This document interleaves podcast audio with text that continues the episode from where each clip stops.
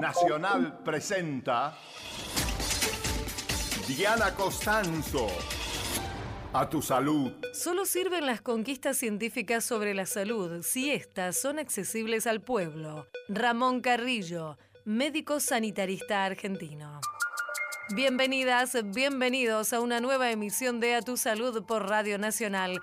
Soy Diana Costanzo y estos son los temas que recorreremos durante una hora aquí, en la radio de todos. En estos momentos eh, existe los cuadros gripales, la enfermedad eh, gripe por influenza y la bronquiolitis. Se incrementó la circulación de virus respiratorios, principalmente entre los más chicos.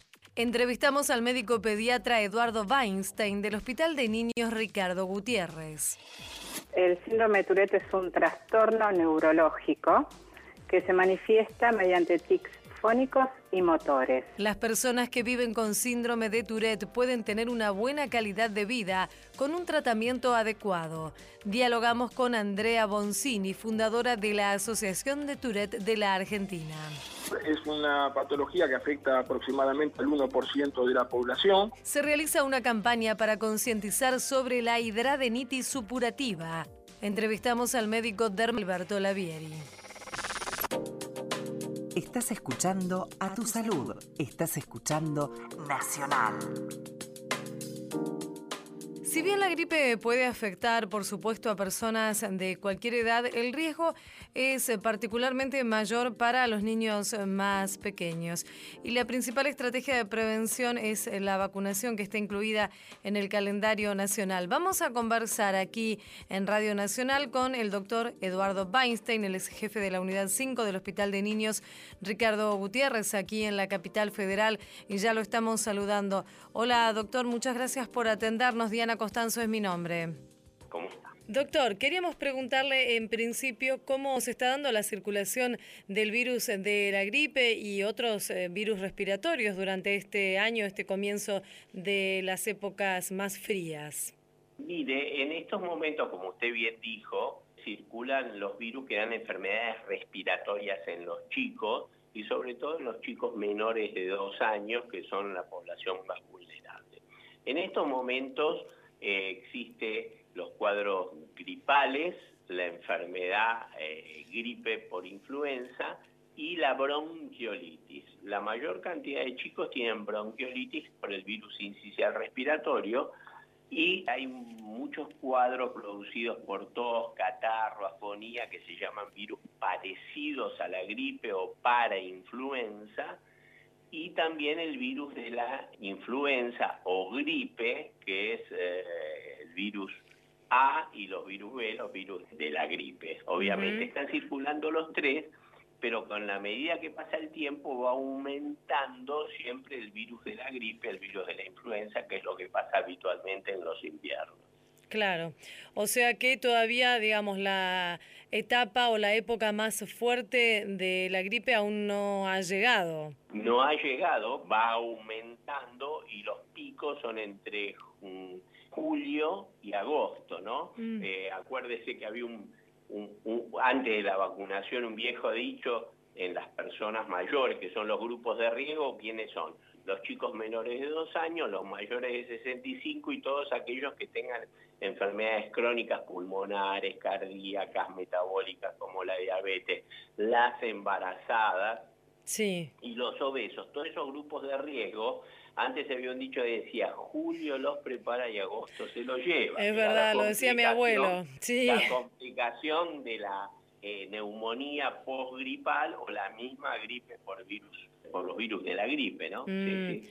Y Eduardo, ¿este año eh, se ha dado, se da más cantidad de casos o es una cantidad similar a la de otros años? Como esto recién empieza, empezó fines de mayo, nosotros dividimos todo en semanas epidemiológicas, ¿no? Claro. Semana 30 y pico, 20 y pico, de acuerdo desde el comienzo del año.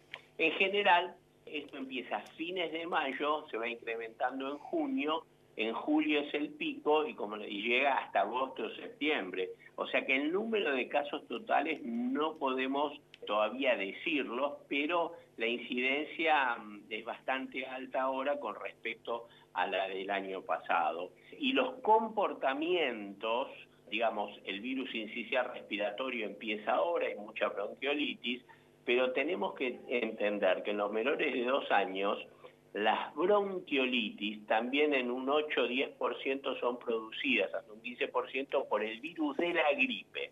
Y esos chicos que tienen virus de gripe con bronquiolitis son muy graves, requieren terapia intensiva y algunos hasta les causa la muerte. Entonces es muy importante la vacunación y la prevención con la vacuna, porque cuanto más personas vacunadas hay, mm. menos circula el virus de la gripe. O sea que la vacunación no solo previene la gripe, sino que produce un efecto que nosotros llamamos rebaño, que eh, protege al que no se vacunó. Claro. Entonces, cuanto es una vacuna solidaria. Seguro. Cuanto más nos vacunemos, menor es la posibilidad de que se difunda este virus y sobre todo en las poblaciones vulnerables. Doctor, entonces vamos a recordar, usted lo decía, cuáles son eh, los grupos de riesgo, pero ¿cómo deben hacer aquellas familias, aquellos eh, padres y madres que deben vacunar a sus hijos? Bueno, es muy buena la pregunta. Dos cosas. La vacuna es gratuita está en todos eh, los sistemas de salud del gobierno de la ciudad de Buenos Aires, de la nación, es gratuita para todos aquellos que están en los grupos de riesgo, lo que no quiere decir que la vacunación a todos los demás no sea útil, es una vacuna bastante económica y accesible. Los grupos de riesgo son entre seis meses y dos años, todos los chicos. Mujeres embarazadas en cualquier momento del embarazo, el obstetra se las indica en época de, de gripe, los mayores de 65 años, todos aquellos que estén enfermos de enfermedades crónicas, asma, enfermedades cardíacas, diabéticos, personas que tengan enfermedades oncohematológicas, aquellos que estén tomando aspirina en forma crónica, reumatológicos. Todos los que tienen enfermedades crónicas tienen porque la gripe produce exacerbaciones y complicaciones de esas enfermedades. O sea, es muy importante. La gripe hay que prevenirla. La vacuna no trae gripe, no mm. trae enfermedad, porque son virus muertos y fraccionados. Esto es muy importante. La gente dice en la creencia popular, me di la vacuna de la gripe y me enfermé. tuve un cuadro. claro. Hay que entender lo siguiente. Seguro. Virus de la gripe hay cuatro y virus parecidos a la gripe, como yo le contaba, para influenza y demás, hay más de 100. ¿Cuál es la diferencia? Si uno tiene un cuadro de resfrío, catarro, fiebre, que es producido por un virus que no es de influenza, es un cuadro que dura una semana y rara vez se complica y tiene baja mortalidad. Si uno tiene enfermedad gripal en los, eh, por influenza en los grupos de riesgo, es una enfermedad que tiene los mismos síntomas, pero tiene una gran intensidad que produce más complicaciones y que produce mortalidad. Para traducirlo, si usted tiene una caída y se raspó, eso es un virus parecido a la gripe. Si usted tiene una caída y se fracturó la pierna o, se hizo una cortadura que hay que darle 10 puntos, eso es la gripe. Mm, para prevenir eso está la vacuna y mm. para prevenir todos los virus las medidas eh, higiénico-dietética. Ah, esto es bueno recordarlo, doctor. señores, ventilen las casas. Cuando tosen y estornudan, porque esto se, se transmite a través de la tos, del estornudo y de las manos que contaminan los lugares, eh, tocándolas, tápese con el codo y no con la mano. Sí. Lávense bien las manos con agua, jabón, pueden utilizar alcohol gel. Si no hay con eh, agua y jabón, se lavan con agua, pero hay que lavarse las manos. Ventilen las habitaciones. A los niños pequeños que están enfermos, que no concurran a los lugares del colegio, jardines infantiles. Hay que respetar el periodo de la enfermedad y los periodos de contagio. No es que al segundo día que se le va la fiebre ya vuelve. Consulten con su médico ante los síntomas y que vuelvan cuando están curados, porque si no la cadena se va contagiando. Claro, seguro. Vacúnense con las vacunas disponibles, que eso es muy importante. Coman bien, tomen mucho líquido, no se automediquen. Y Eduardo, eh, usted nos decía entonces, esto, los grupos de riesgo, la vacunación comienza a partir de los seis meses, ¿no? ¿Por qué los más chiquitos, por qué los más chiquitos no, no pueden recibir la vacuna? Los más chiquitos no pueden recibir la vacuna porque la vacuna no produce anticuerpos en esa en ese eh, eh, grupo etario, menores de seis meses. Pero como vacunamos a la mamá embarazada, los anticuerpos pasan y los protegen los primeros seis meses. Mm, claro. ¿Me comprende? Sí, sí, sí, si clarísimo. vacunamos al resto de la familia, eh, al papá, a la mamá y a los cuidadores de chicos menores de seis meses, y esas personas que los cuidan no tienen gripe, el chico de menor de seis meses no tiene gripe. Mm. Entonces, por eso se llama efecto capullo eso, cuidar, vacunar a los que están alrededor, a la mamá embarazada, al padre y a los abuelos que van a cuidar. Y aparte, vacunando a chicos menores de seis meses es importante porque los chicos de seis meses son los que contagian a los abuelos. Mm, claro, y se hace un círculo ¿Eh? entonces. Es un círculo que es un círculo que no es virtuoso. El círculo virtuoso es vacunar a todos. Y Eduardo, usted también hablaba de este efecto que, que cuenta, ¿no? El efecto que, que se llama rebaño. O sea que, digamos, eh, otras personas que no integran los grupos de riesgo, también sería conveniente que, que se vacunen, evaluando cuál es, digamos, el contexto familiar y social en el que se desenvuelven. Por supuesto. Eh, ya eh, hace poco el Centro de Enfermedades e Infecciones de Estados Unidos, CDC, amplió esto en el tiempo, es decir, se pueden vacunar desde fines de principios de marzo hasta fines de septiembre, mientras dure la epidemia de gripe, se puede vacunar. Y la vacunación universal está fuertemente indicada. Todo aquel, en los grupos de riesgo, en las indicaciones están todos los que yo les dije y toda aquella persona que no quiera tener enfermedad asociada a la influenza, a la gripe. Y mm. como yo digo, una cosa es el efecto rebaño, otra cosa es el, efecto capullo, las estrategias capullo, rebaño, que son jerga epidemiológica, pero me gusta decir que la vacuna es solidaria. Me vacuno yo y protejo a otro. Y si otro se vacuna, me protege a mí. Entonces, los argentinos somos solidarios y no tenemos que tener miedo a la vacunación. La mm. vacunación es segura y efectiva. No produce enfermedad. Hay que aclarar entonces que obviamente en los grupos de riesgo se privilegia evitar las complicaciones eh, que provoca la gripe en aquellas personas que la necesitan efectivamente, ¿cierto? Exacto. Le voy a dar algunos datos un poquito más duros.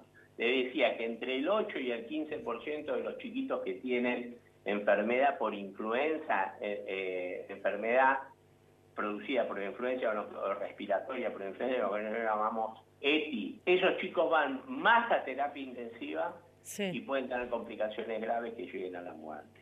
Mm. Entonces eso es muy importante. En el PAMI, eh, cuando se vacunó eh, el PAMI hace muchísimos años atrás, disminuyó entre un 50% la internación y un 70% la mortalidad. Y se derrumbó ese mito. Julio lo prepara y agosto se lo lleva. Mm. O sea que ahí demuestra la efectividad enorme de la vacuna ¿eh? y la seguridad de la vacuna. que usted tenga por la vacuna un cuadro un poquito de fiebre o un dolor en el sitio de la inyección no quiere decir que eso fue producido por la vacuna, sí por otros virus parecidos a la gripe. Mm. Ahora, como les decía, los virus parecidos a la gripe es una caída donde usted se lastimó un poquito, se hizo un moretón, un raspón.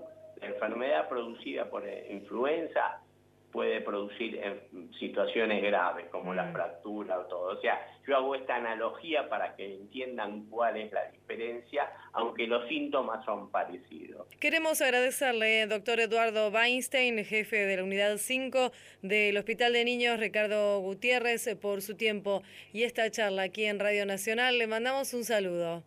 Muchas gracias y espero que haya sido claro para la población que entienda cuál es la problemática. Por supuesto, muchas gracias. Un saludo, doctor. Hasta luego. Hasta luego.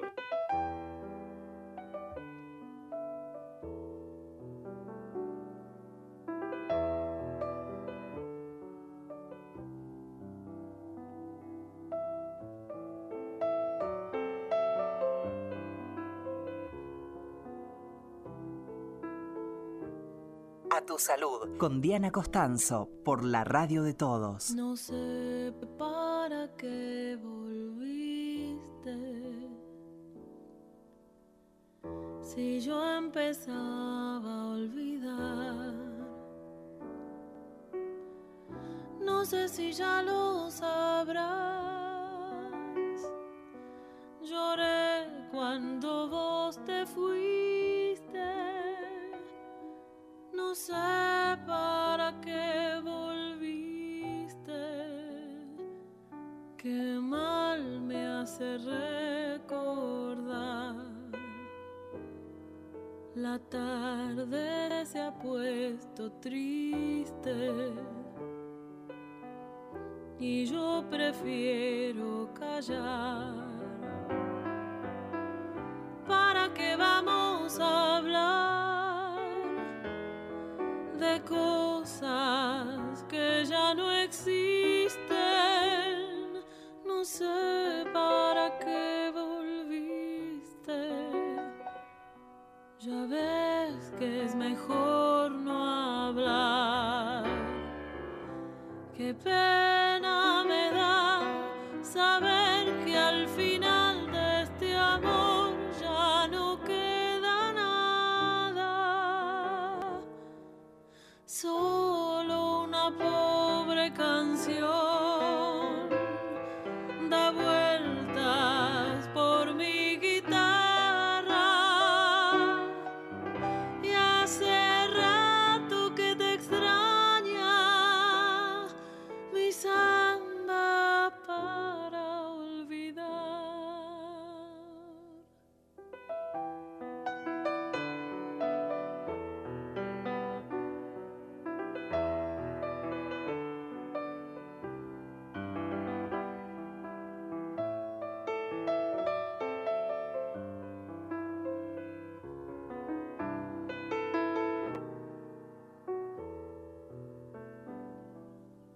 samba vivió conmigo, parte de mi soledad. No sé si ya lo sabrás,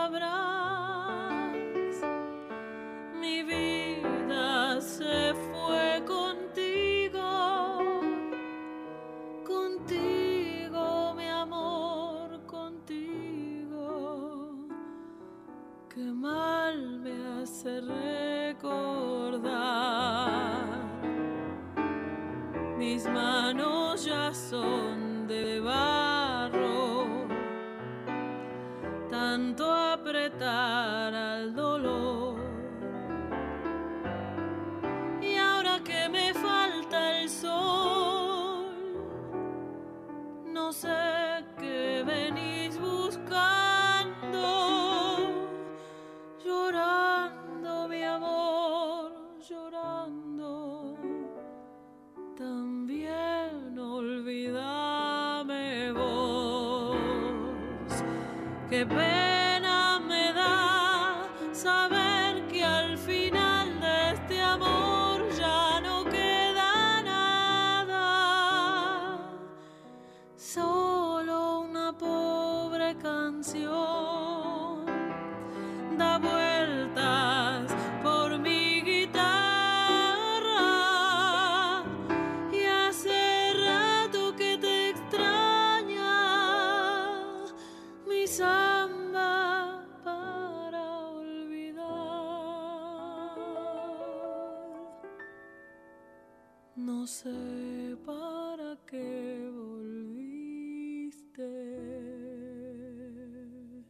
música aquí en A Tu Salud, Samba para olvidarte, Ligia Piro. Seguí en Nacional. Escuchás a tu salud. Las personas que viven con síndrome de Tourette tienen múltiples tics motores y fónicos que son involuntarios. Es un trastorno crónico y hereditario y aún no tiene cura. Pero para conocer más, invitamos a conversar aquí en Radio Nacional a Andrea Boncini. Ella es fundadora de la Asociación Argentina del Síndrome de Tourette y ya la estamos saludando. Hola Andrea, Diana Costanzo es mi nombre. Muchas gracias por atendernos. Hola Diana, muchas gracias por preocuparte.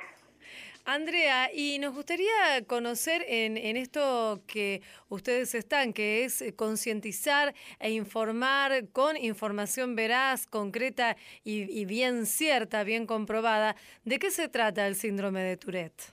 Como bien dijiste antes, el síndrome de Tourette es un trastorno neurológico que se manifiesta mediante tics fónicos y motores. Y a su vez, no solamente presentan los tics, sino que hay trastornos asociados al síndrome que es más, más a nivel psiquiátrico, como el trastorno obsesivo compulsivo, trastornos de ánimo, trastornos de sueño, ataques de ira, eh, déficit de atención, que pueden ser con o sin hiperactividad. Yo quiero aclarar antes que nada que Sí. yo soy docente y soy mamá de una joven con Tourette, por eso esto ya lo, lo puedo manifestar así, pero no soy doctora. No, claro. que- No, que no. puedan entender. Seguro, pero Em, nos importa conocer desde la experiencia de una familia Sí. que tiene una persona que Sí, vive desde con este la experiencia síndrome. te digo que nada, siempre es lo que se vive se siente diferente. Mm. Entonces, por ejemplo, la coprolalia, que es algo que estamos viendo ahora y surgió mucho por un programa de televisión, la coprolalia, que es eso de, de decir obscenidades, insultos, es un Sí. tic fónico también, pero lo presenta menos del 15% de la población con Tourette. Mm, claro. Entonces, la idea es que se explique bien qué es realmente el Tourette, porque como el diagnóstico se da antes de los 18 años, los chicos poseen escolaridad con el Mm, Tourette.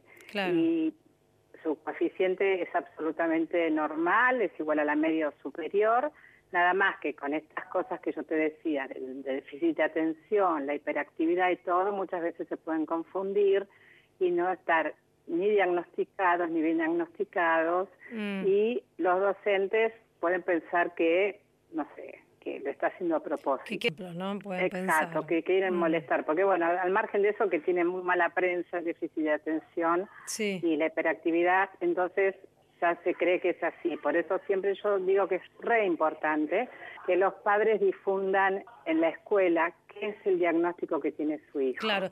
Andrea, nos decías de este personaje que es el que interpreta a Violeta Ortiz Berea en esta novela nueva que se llama Las Estrellas. Y ahí lo que comentabas es que se hace hincapié en un aspecto del Tourette y que se da en un mínimo porcentaje de las personas que viven con el Sí, trastorno. sí, menos del 15%. Eso lo representa Violeta. Ahora, ya en estos capítulos se le empezó a ver un poco más de tics en los últimos capítulos, Sí. pero eh, y eso se demuestra en la obra Toc Toc.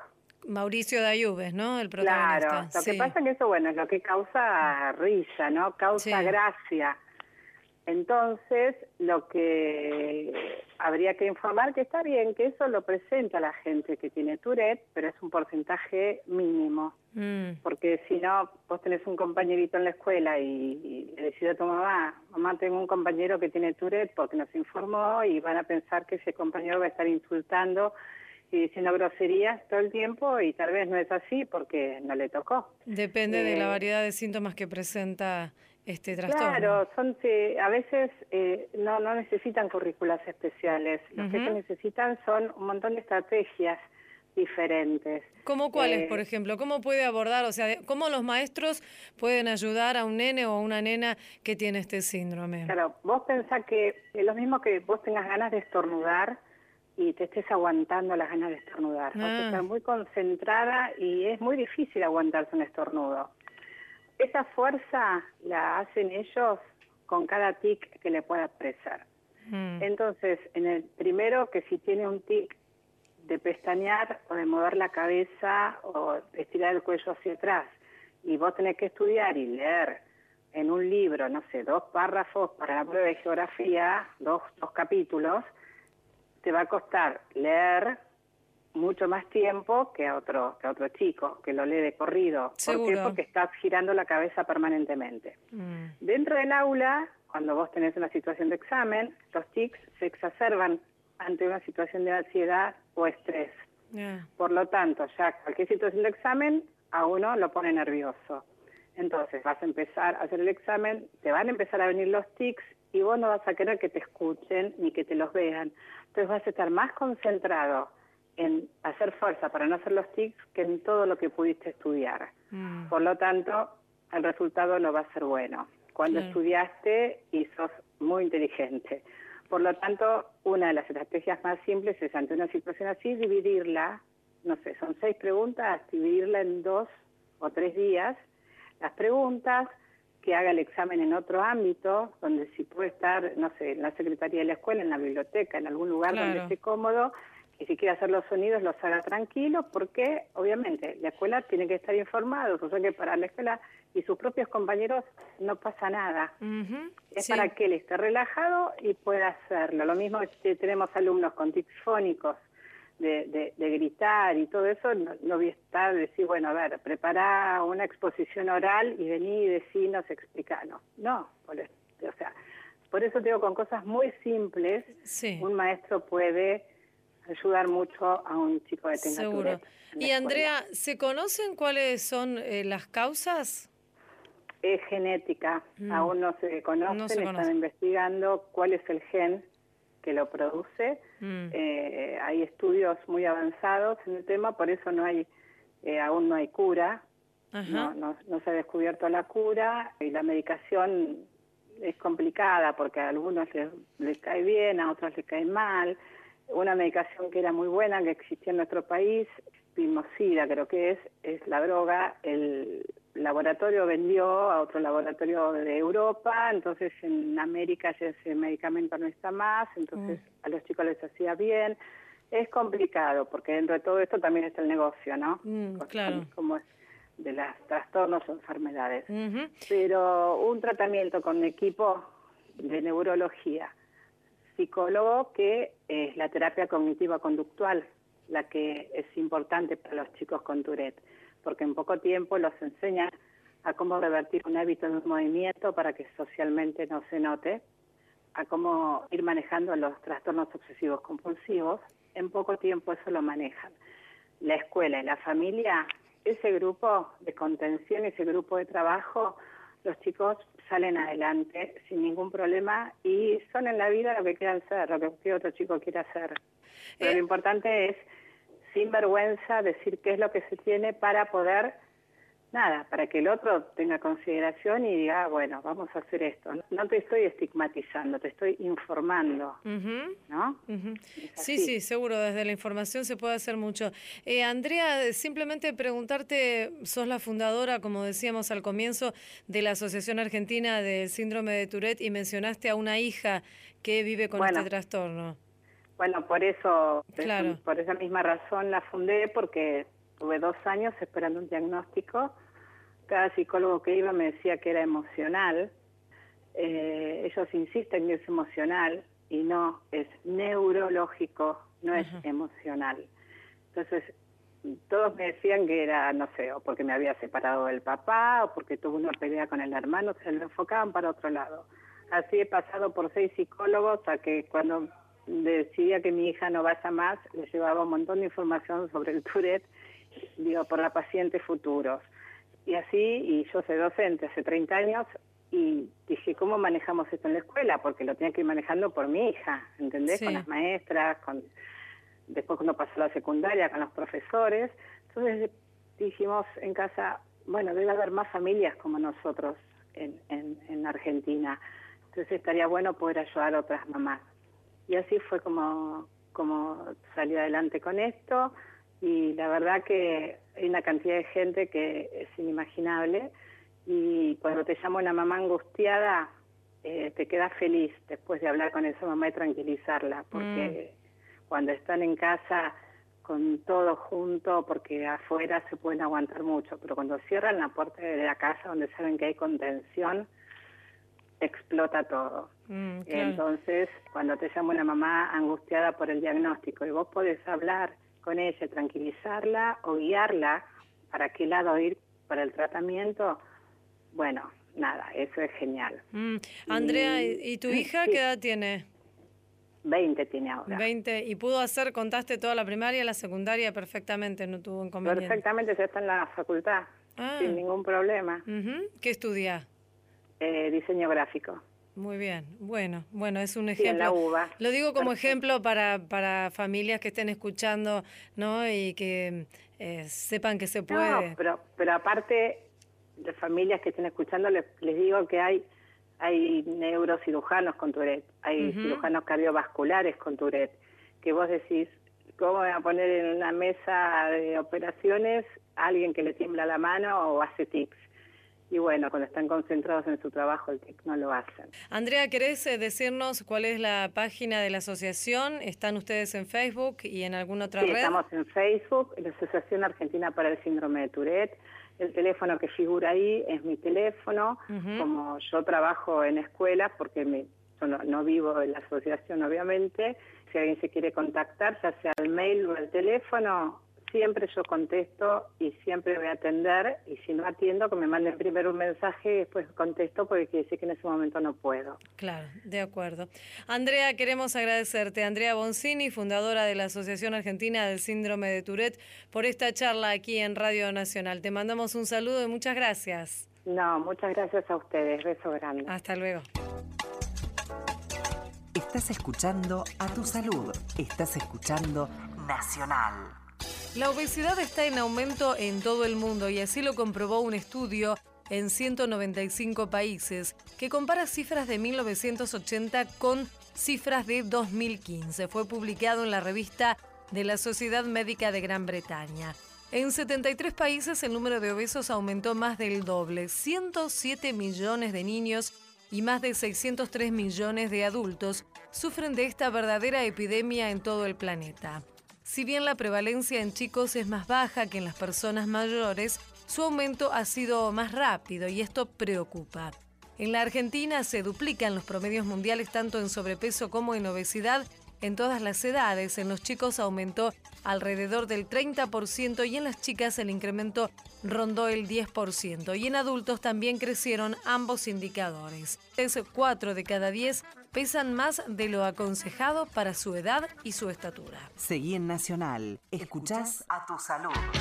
Vení a ver la radio. Visita la muestra 80 años de Radio Nacional. Soy Héctor Larrea. Voy a contarte la historia de la radio en pocos minutos. Repasamos nuestra historia a través de audios, radios antiguas, imágenes y material de archivo único.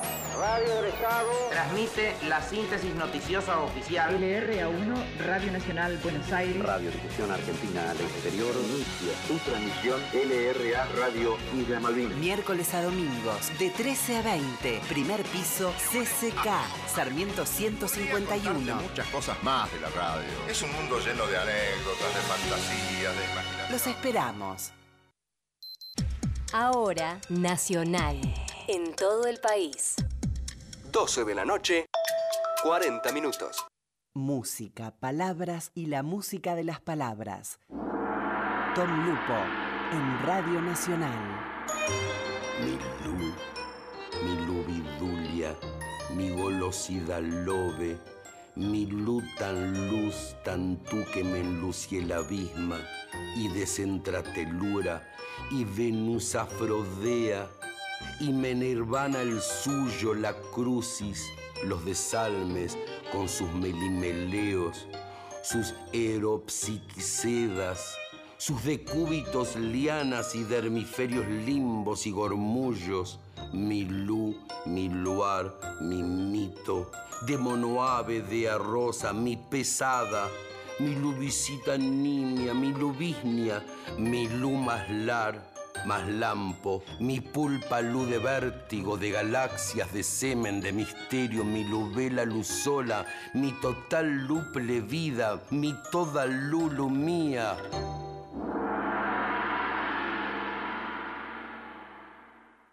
Nos escuchás también en Ushuaia. Por AM780. Escucha cada región del país en un solo lugar. Descarga la app de Nacional. Disponible para iPhone y Android. A tu salud. Con Diana Costanzo, por la radio de todos. Se puso en marcha una campaña para detectar en forma gratuita una enfermedad poco conocida de la piel. La hidradenitis supurativa es una enfermedad de la piel poco conocida, pero eh, que es tan frecuente como la psoriasis, algo que conocemos un poco más.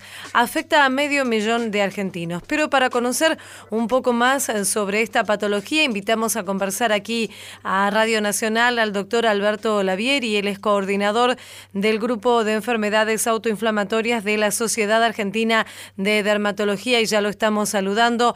Hola Alberto, muchas gracias por atender a Radio Nacional. Diana Costanzo es mi nombre. Diana, un gusto estar con ustedes y poder difundir esto, realmente. Gracias a ustedes. Alberto, ¿qué es la hidradenitis? Bueno, es importante algunos datos que estabas diciendo, que es una patología frecuente y que ha existido siempre y pareciera que está de moda. Y en realidad es una patología que afecta aproximadamente al 1% de la población. Es bien buen dato el número que has dado. Sí. Es una patología que ha existido siempre. Lo que sucede es que ha sido mal diagnosticada, confundida, quizás no tan valorada cuando uno empieza a ver cómo afecta la calidad de vida de los pacientes y se sabía muy poco y había poco para comunicar porque se la trataba como una enfermedad infecciosa. Y nada más distante que la infección de esta enfermedad, porque no es una enfermedad que esté causada por ninguna bacteria, sino que es en realidad una enfermedad inflamatoria. Mm. Por eso que, como vos decís, la tratamos en el grupo de enfermedades autoinflamatorias en la Sociedad Argentina de Dermatología. Claro. ¿Qué significa esto que sea autoinflamatoria? Porque vamos a ver que en las enfermedades mediadas por el sistema inmune, en realidad hoy se habla de enfermedades eh, autoinmunitarias y enfermedades autoinflamatorias. Es una división que tiene que ver con los procesos que llevan a la exacerbación de la respuesta de los mecanismos de defensa del organismo. Nosotros tenemos un mecanismo de defensa del organismo que actúa siempre frente a diferentes noxas externas. De acuerdo a veces actúan sobre antígenos o sobre cualquier bacteria o sobre cualquier factor externo que pueda agredirnos.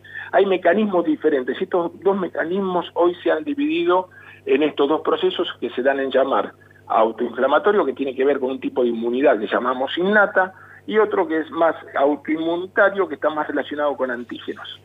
Esto en realidad a la gente mucho no le sirve para, no, nos sirve a nosotros para saber dónde estamos parados frente a las diferentes enfermedades y tratar de interpretarlas. Claro.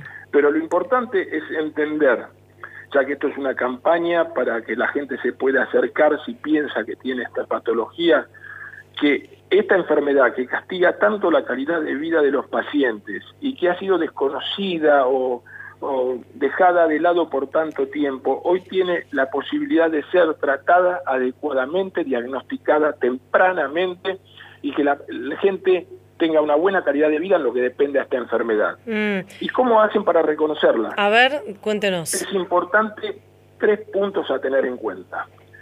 Un punto que está relacionado con el tipo de lesiones. ¿Cuál es el tipo de lesiones?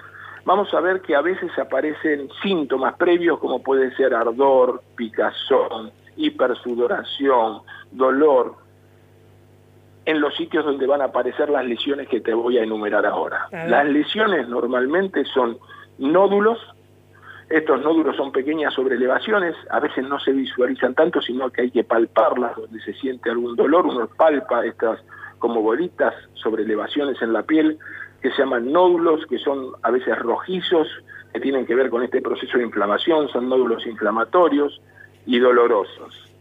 En el proceso de 10 a 15 días a veces tienden a reabsorberse, a desaparecer o a evolucionar a lo que se llaman abscesos, que son colecciones con pus. Aquí hay mayor inflamación, mayor dolor, mayor enrojecimiento y puede eh, visualizarse este contenido purulento. Mm. Esto puede evolucionar y seguir adelante y se van a formar fístulas. Sí. Estas fístulas son túneles comunicantes entre dos o más lesiones en el sitio donde aparecen. Estas fístulas a veces no solamente comunican las lesiones entre sí, sino que a veces dan salida al contenido de estas lesiones purulento y hemorrágico a la piel. ¿Qué sucede? Cuando sale hacia la piel el drenaje de este líquido, va entorpecer la vida social de estos pacientes, moja la ropa en forma permanente y da muy mal olor. O sea que tenemos lesiones nodulares, lesiones abscesos, fístulas, que evolucionan produciendo gran dolor, mala calidad de vida, mal olor por este, este contenido que emana y que larga y que moja las ropas. Y como si esto fuera poco, en la evolución de curación permanente, ¿no? que hay regresión y reagudización de la enfermedad, aparecen cicatrices.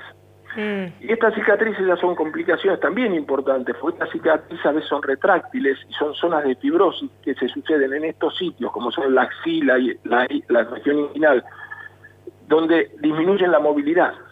O sea mm. que fíjate la situación que viven estos pacientes, porque ahora que hablamos de lesiones típicas, te voy a decir los sitios donde se ubica habitualmente, que hay sitios típicos. Por lo que usted cuenta, complica muchísimo la calidad de vida de las personas que padecen esta enfermedad. Totalmente, totalmente, porque más allá del dolor, del olor, de toda esta situación, el paciente empieza a aislarse. Claro. Empieza a aislarse, empieza avergüenza, a tener vida social, se avergüenza, se siente estigmatizado. Después que hablar de las complicaciones que le impiden el movimiento, porque las localizaciones habituales de estas lesiones, ¿sabes dónde son? A ver. En región axilar, en región inguinal, en pliegue interglúteo, debajo de las mamas en mujeres. Mm. Esos son lugares típicos de aparición. Entonces, cuando tenemos lesiones típicas en lugares típicos, y el tercer punto que es la cronicidad, agudizaciones, muchas veces por año de estas lesiones, hacemos diagnóstico de hidradenitis supurativa, solo con estos tres puntos. Y hay cosas que también reafirman este diagnóstico que son algunos antecedentes. ¿Cómo el hecho de tener antecedente familiar de la enfermedad, un tercio de los pacientes que tienen hidradenitis supurativa tienen un antecedente familiar de padecimiento de la misma enfermedad. El tabaquismo, otro factor muy importante ligado a esta enfermedad. La obesidad, otro factor muy importante. O sea, ahí tenemos tres factores ya. Claro. Es una enfermedad que predomina en mujeres.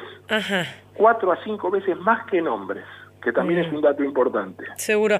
Doctor, ¿y cuál es el, tratamiento y el pronóstico que tiene el tratamiento de esta enfermedad, la hidradenitis? Bueno, hasta hoy vos pensás que lo único que se hacía eran pacientes que pululaban por diferentes centros, en general en guardias, porque aparecía de golpe, iban a la guardia, y en la guardia pues, normalmente la trataban como infecciones, le daban un antibiótico, a veces estas lesiones evolucionaban tanto que iban a cirugía tardíamente, se mm. extirpaban lesiones e iban a cirugía. Hoy por hoy eh, ya deja de estar actuando sobre cada vez que aparecen las lesiones o cada vez que hay brotes, sino que se trata la enfermedad como un todo. ¿Y qué significa tratar la enfermedad como un todo? En principio, tener idea de que es una enfermedad sistémica también, que es algo que no dijimos y es muy importante, mm. pues es una enfermedad que se asocia con otras enfermedades articulares, óseas, con diabetes, con síndrome metabólico, obesidad, o sea que ya la tenemos que tratar con otros médicos, tenemos que hacer un abordaje multidisciplinario, tratar con psicólogo, tratar con nutricionista, tratar con reumatólogo, pero la novedad que tenemos hoy es que tenemos dentro del arsenal terapéutico la posibilidad de utilizar una medicación que actúa sobre todo el proceso inflamatorio. Es decir, no solamente vamos a actuar en los brotes, sino que vamos a tener un tratamiento de mantenimiento que le va a permitir al paciente disminuir los brotes, disminuir el dolor, disminuir la inflamación, mejorar ese brote que puede haber tenido en el momento que indicamos la medicación. Pero para esto es importante tratar tempranamente la enfermedad. Hay que hacer el diagnóstico temprano, los dermatólogos estamos capacitados para hacer eso y después abordarlo multidisciplinariamente y con el tratamiento adecuado. A veces vamos a tener que recurrir a la cirugía, por eso también trabajamos con los cirujanos. Pero la novedad es esta, una enfermedad que es reconocida como enfermedad inflamatoria, eso ha cambiado totalmente el enfoque de la misma, y la posibilidad de hacer un tratamiento directamente que hace foco en esta inflamación. ¿Y qué es lo que logramos con esto? Que los pacientes vivan mejor. Tengan buena calidad de vida. buena calidad de vida. Seguro. Eh, doctor, cuéntenos eh, cómo pueden hacer aquellos que quieran acceder a esta posibilidad que les otorga la Sociedad Argentina de Dermatología de realizar una consulta gratuita. Bueno, esto es muy importante porque la Sociedad Argentina de Dermatología dentro de sus campañas ha decidido hacer la de supurativa, la hemos hecho el año pasado y la estamos haciendo este año, y realmente tiene una convocatoria muy importante. Lo estamos haciendo a través de las redes para que la gente pueda entrar a través de hidradenitis supurativa, googleándolo, buscándonos a través de Facebook, va a poder dejar su contacto allí, van a poder obtener un turno para ser tratados a lo largo y a lo ancho de todo el país, porque estamos trabajando en muchas ciudades del país, muchos médicos dermatólogos que están abocados a esta campaña. Esta campaña se va a llevar a cabo entre los días 20 a 25 de junio, la semana del 20 de junio, pero también ya hemos decidido algunos extenderla un poco más allá, vamos a ir por otra semana más, porque la cantidad de gente que ya ha empezado a contactarse y a solicitar turnos es realmente muy grande. Mm. Entonces eh, hemos decidido hacer el esfuerzo de trabajar una semana más en esta campaña y creemos que es lo que corresponde, ¿no? Cuando la población necesita, pide ayuda de esta manera, uno, bueno, la función de uno como médico es eh, estar ahí. Claro, están en función de, esta gran demanda.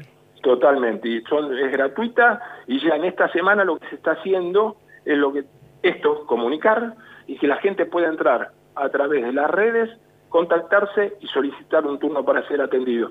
Y lo que también hay que dejar que se queden tranquilos, porque aquellos que no puedan acceder a turnos, porque lamentablemente la demanda es infinita y los recursos no lo son, sí. está la posibilidad a lo largo post campaña de seguir pidiendo turnos en los diferentes centros del país para obtener una consulta y ser tratados. Sabemos que hay mm. lugares públicos donde siempre van a poder ser tratados, pero es importante que consulten al dermatólogo. Queremos agradecerle, doctor Alberto Lavieri, coordinador del Grupo de Enfermedades Autoinflamatorias de la Sociedad Argentina de Dermatología, por esta charla aquí en Radio Nacional. Le mandamos un saludo. Muchísimas gracias, Diana. Hasta luego. Muchas gracias.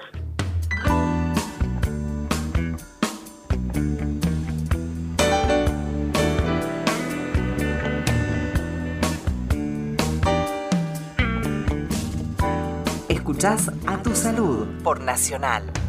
Los barcos viajan de país en país, la luna no siempre es la misma.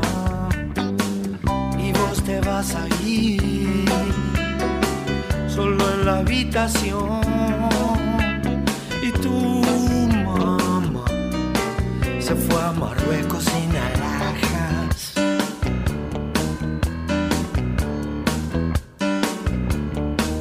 Es algo así como cansarse de todo y todo sigue dando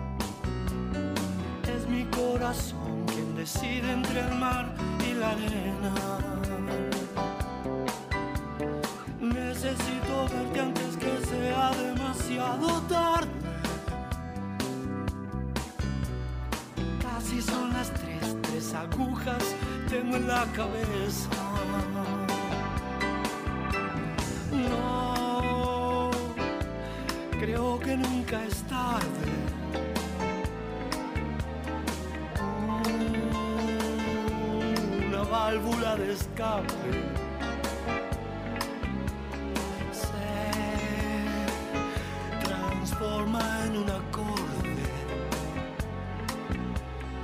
No, es que yo no quiero más nadar en piletas.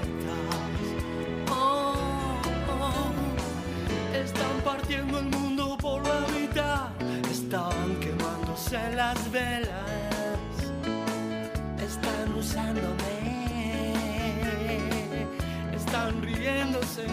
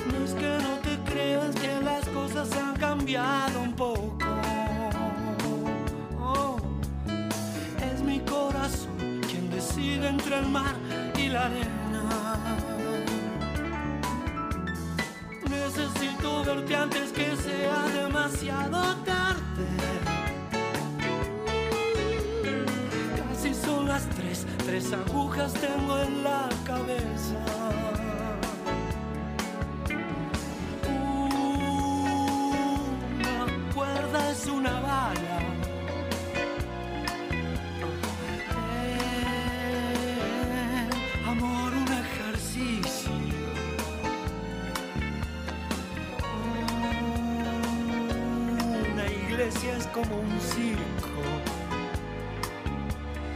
No, es que yo no quiero más nadar en pileta. Oh, no.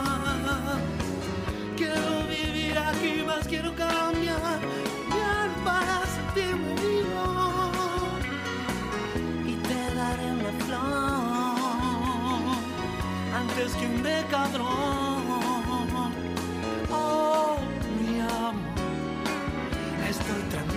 Tranquilo,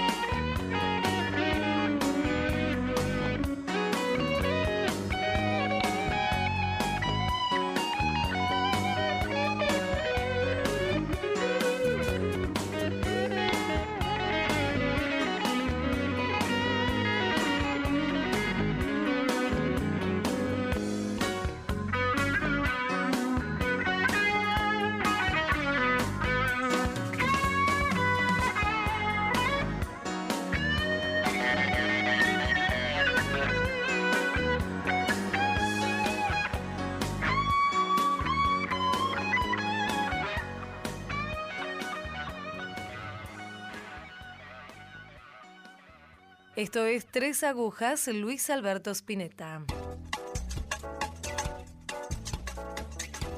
Escuchás a tu salud por Nacional.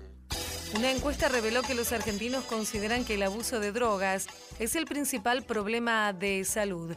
En segundo lugar, los consultados mencionaron al cáncer. Mucho más atrás aparecieron el estrés, los accidentes cerebrovasculares y enfermedades del corazón. También el alcoholismo y el dengue. El relevamiento fue realizado por la UADE y la consultora Voices con el objetivo de conocer las percepciones de los argentinos acerca de la atención de la salud en el país. Las calificaciones están divididas en el tema de la asignación de turnos, mientras que la mitad de la población se muestra conforme, 30% de la gente califica de regular el proceso y otro 15% directamente negativo. También la mayoría dijo haber recibido buen trato por parte de los médicos. Un porcentaje amplio señaló que no puede afrontar el costo de los remedios recetados por el aumento de estos productos. El trabajo se desarrolló en base a una encuesta realizada en todo el país a mil personas y el objetivo fue realizar un diagnóstico sobre la percepción del sistema sanitario y aplicarlo luego a políticas públicas.